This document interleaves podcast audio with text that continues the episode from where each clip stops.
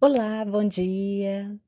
Eu quero repartir com vocês a reflexão de hoje que se encontra no livro de Números, capítulo 10, versículo 29, que diz assim: Estamos de viagem para o lugar de que o Senhor disse: Dar-vo-ei, vem conosco e te faremos bem, porque o Senhor prometeu boas coisas a Israel.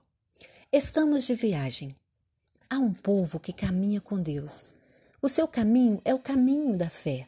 Quando Israel partiu da região do Sinai rumo à terra prometida, Moisés disse ao seu cunhado Obabe: Estamos de viagem, vem conosco. Era um convite para a marcha da fé, isto é, a marcha com Deus, no caminho da fé. Obabe respondeu: Não irei, antes irei à minha terra e à minha parentela.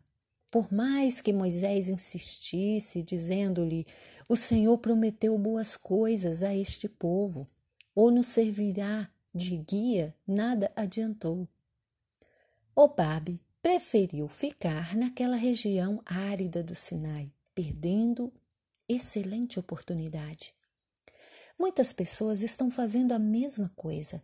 Convidadas por Jesus para a caminhada da fé, preferem ficar no deserto da incerteza deste mundo. São pessoas boas que muito poderia, poderiam fazer pelo reino de Cristo, pelos talentos que têm, mas coisa alguma as demove da errada decisão de ficar na sua terra com seu povo.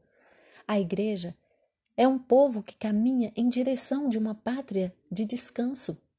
Para caminhar com este povo, precisamos nos desprender de tudo, a fim de chegarmos ao alvo supremo de nossa vida, que é a nossa pátria celestial.